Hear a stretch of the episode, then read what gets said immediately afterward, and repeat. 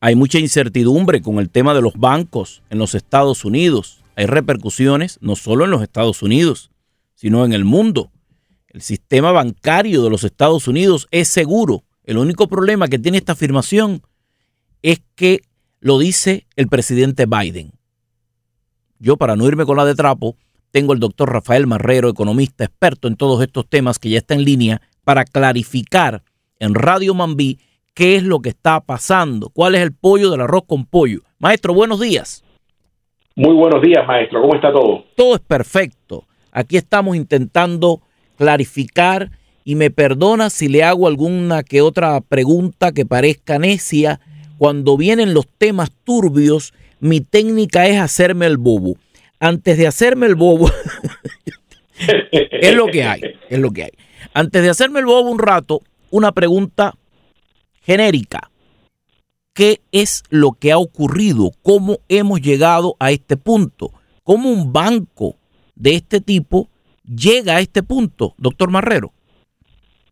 Bueno, es que las prioridades de la banca no están centradas en estos momentos en los temas fundamentales, que es retorno sobre la inversión, eh, en fin, punto de equilibrio, todo eso, ¿no? Están más bien enfocados en invertir su dinero en, en fondos que tienen que ver con el aspecto ambiental, social y de gobernanza. Entonces, eso es un problema serio porque han inyectado una fuerte dosis de marxismo al sector de la banca y están más pendientes que si una compañía está invirtiendo en compañías que son de origen afrodescendiente o asiático o lo que sea, en lugar de estar respaldando la cartera de clientes eh, basado en, el, en, el, promedio de riesgo de un, de un, proyecto y la posibilidad de un retorno eh, sustancial sobre el mismo. Eso es lo que está pasando. Aquí la quiebra del prestamista Silicon Valley Bank Financial Group, que por cierto es el banco más grande en quebrar desde la crisis de, eh, financiera del 2008. Esto es muy alarmante y esto es lo que suena las alarmas sobre el estado actual del sector financiero en este país que también ha sido, repito, infiltrado por las bandas marxistas en, en este país.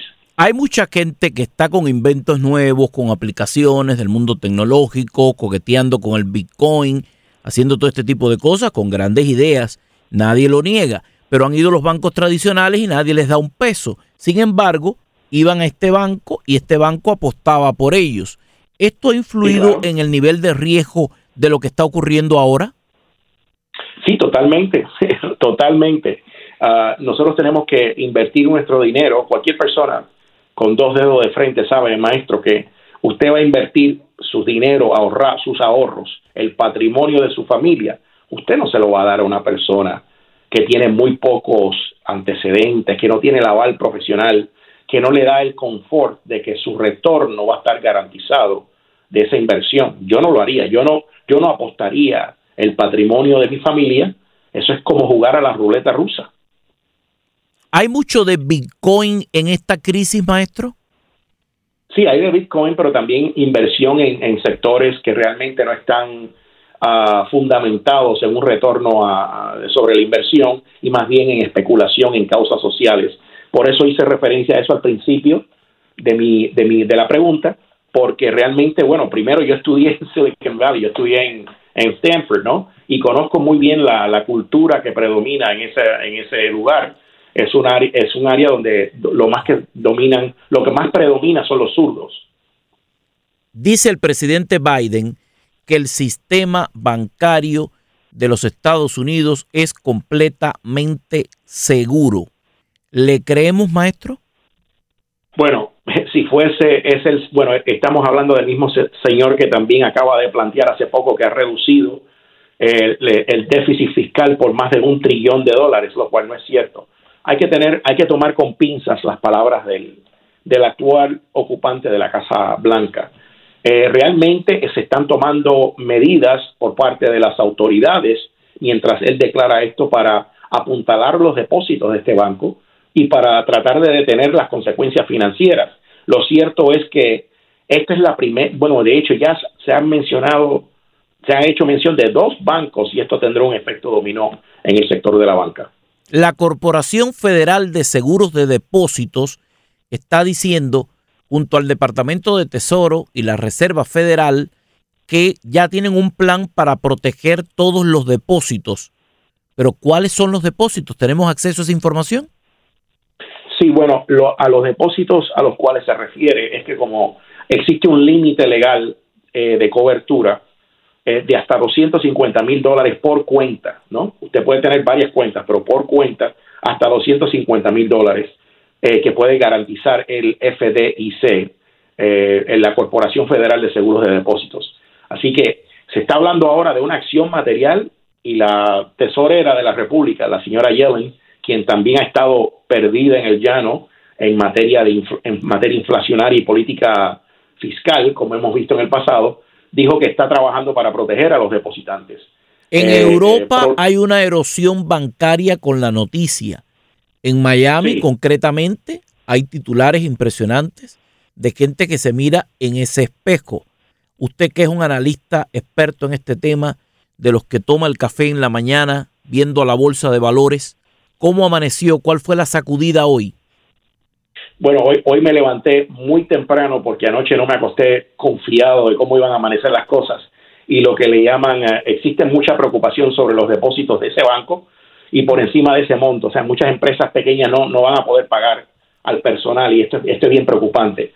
Ah, también, bueno, los bancos comunitarios, tras ese anuncio, maestro, eh, los bancos regionales de Standard Poor's eh, cayó aproximadamente un 4,3% el viernes y más del 18% el domingo. Esto ha sido la peor semana, eh, maestro Sánchez Gras, desde el, 2010, desde el 2009 en la banca. Ha habido una caída sustancial en bancos regionales, por ejemplo, Signature Bank ha bajado un 23%, First Republic Bank, creo que el número se sitúa en, los, en el 15%, también Western Alliance Bank Corp un 21%, uh, PacWest Bancorp un 38% y Charles Schwab, por Dios, un 11%. ¿Se puede esperar un efecto dominó? ¿Se pueden esperar noticias como que otros bancos den, como decimos, jugando dominó en la casa, la perolata en las próximas horas?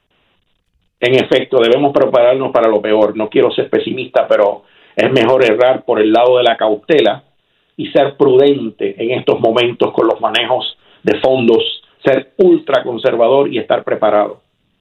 Es tremendo.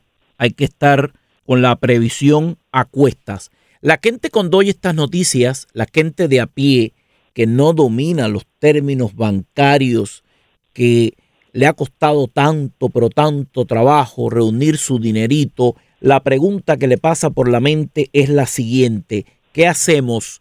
¿Sacamos el dinero? Bueno, el dinero, el dinero está garantizado hasta 250 mil dólares por, por, ah, por la Corporación Federal de Seguros de Depósitos. Así que en ese caso, ah, por ejemplo, hoy por la mañana estaban esperando en el caso de Silicon Valley Bank que pudieran tener acceso a sus activos para poder pagar nómina y toda una serie de cosas, ¿no? prolongar los plazos de préstamos directos es muy preocupante. Eh, si usted tiene dinero invertido en, bancos que están tambaleando en estos momentos, le recomiendo, bueno, que, mantengan cautela, que estén vigilantes y que no, eh, que no estén, que estén con la guardia en alto y que no estén invirtiendo en fondos nebulosos ni de alto riesgo. ¿Me menciona un par de bancos de los que se están tambaleando? Sí, como no, bueno, Signature Bank, okay. Ah, 23%. Imagínate. Eh, First Republic Bank un 15%. Western Alliance Bank Corp un 21%. También este PacWest Bank Corp 38%, así como Charles Schwab. Son, eh, Charles Schwab es un nombre conocido. En base a ah, su experiencia, maestro, ¿cuáles son los que no se han tambaleado nunca? Hasta la fecha, JP Morgan, Chase y Bank of America Ah, y están otros que, o sea, por lo menos los bancos principales están sólidos. Uh, les recomiendo que no tomen acciones bruscas ni medidas eh, drásticas, pero que si tienen más de 250 mil dólares, que hagan cita con su asesor financiero de inmediato para ver cuáles son sus opciones. Perfecto. Maestro, ¿cuál es el mejor plan? ¿Maletines o colchones? ¿Dónde lo guardamos? Yo diría, sobre todo, eh, colchón colchón y con doble costura eh, y también eh, alejarse de todo tipo de moneda digital basada en especulación y en lo que se llama derivatives, porque eso no tiene, no tiene aval y está muy, es muy preocupante el retorno sobre la inversión. Bueno, si tiene que ser un colchón, nuevamente, perdón, si tiene que ser un colchón de doble costura para que sea bueno, tienen que ser los de Mattress House, que son los que se anuncian aquí con nosotros. Ese tiene doble costura, tiene la, la base ajustable eléctrica, están abiertos los siete días de la semana, están en la 2751 del Sagüey y la 27 Avenida. Así que yo creo que si usted va a sacar a lo grande para que quepa un colchón cómodo, que sea de Matres House. Y si va a seguir una recomendación, que sea la del doctor Rafael Marrero, que atentamente nos ha explicado de la A a la Z cómo es el asunto y sobre todo teniendo en cuenta este anuncio que ha dado el heladero en jefe diciéndonos que el sistema bancario de los Estados Unidos es seguro.